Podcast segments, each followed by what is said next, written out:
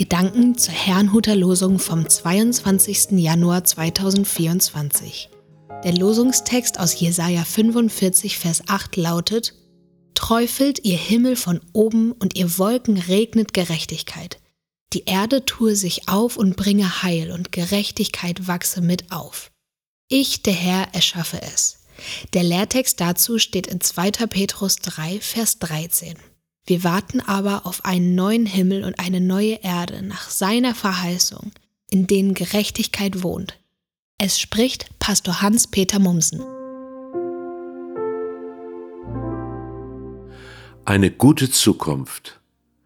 Das heutige Losungswort ist Teil einer Rede an den persischen König Kyros. Obwohl dieser Gott nicht kannte, berief ihn Gott um Israels willen. So heißt es, ich bin der Herr und sonst keiner mehr. Kein Gott ist außer mir. Ich habe dich gerüstet, obgleich du mich nicht kanntest.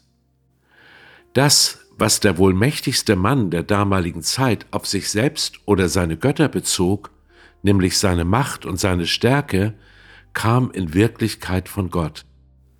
Das mag bei uns viele Fragen aufwerfen, ob auch Diktatoren ihre Macht von Gott haben.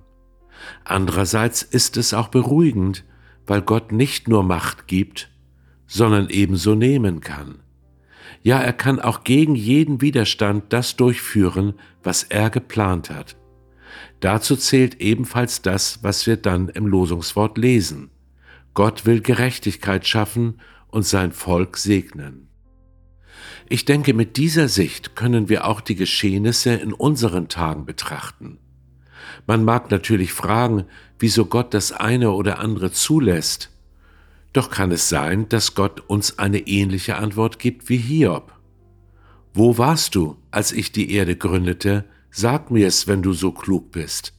Nachzulesen in Hiob 38, Vers 4. In der Tiefe können wir nicht begreifen, warum Gott so handelt, wie er handelt. Was wir aber ergreifen können, sind seine Zusagen.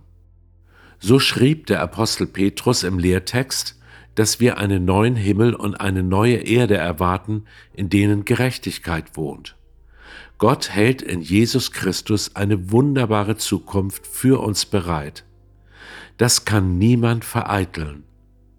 Wie Kyros letztendlich den Israeliten einen Weg zurück in ihre Heimat bahnte, so werden auch die Mächtigen unserer Zeit Gottes Plan nicht aufhalten können, Davon bin ich überzeugt.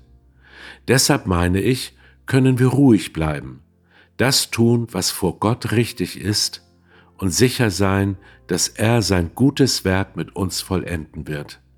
Ich wünsche Ihnen einen gesegneten Tag und wenn Sie möchten, lade ich Sie noch ein, mit mir zu beten. Vater im Himmel, ich danke dir, dass du alles in der Hand hältst. Ich verstehe nicht immer, warum du etwas tust oder zulässt, aber ich vertraue dir. Du bist mein Gott und Vater, und Jesus, du bist mein Herr und Erlöser. Meine Zukunft liegt in deinen Händen. Danke, dass du eine neue Erde und einen neuen Himmel für uns bereithältst. Danke, dass es dort keine Tränen, kein Leid und kein Tod mehr geben wird. Danke, Vater, Sohn und Heiliger Geist. Amen.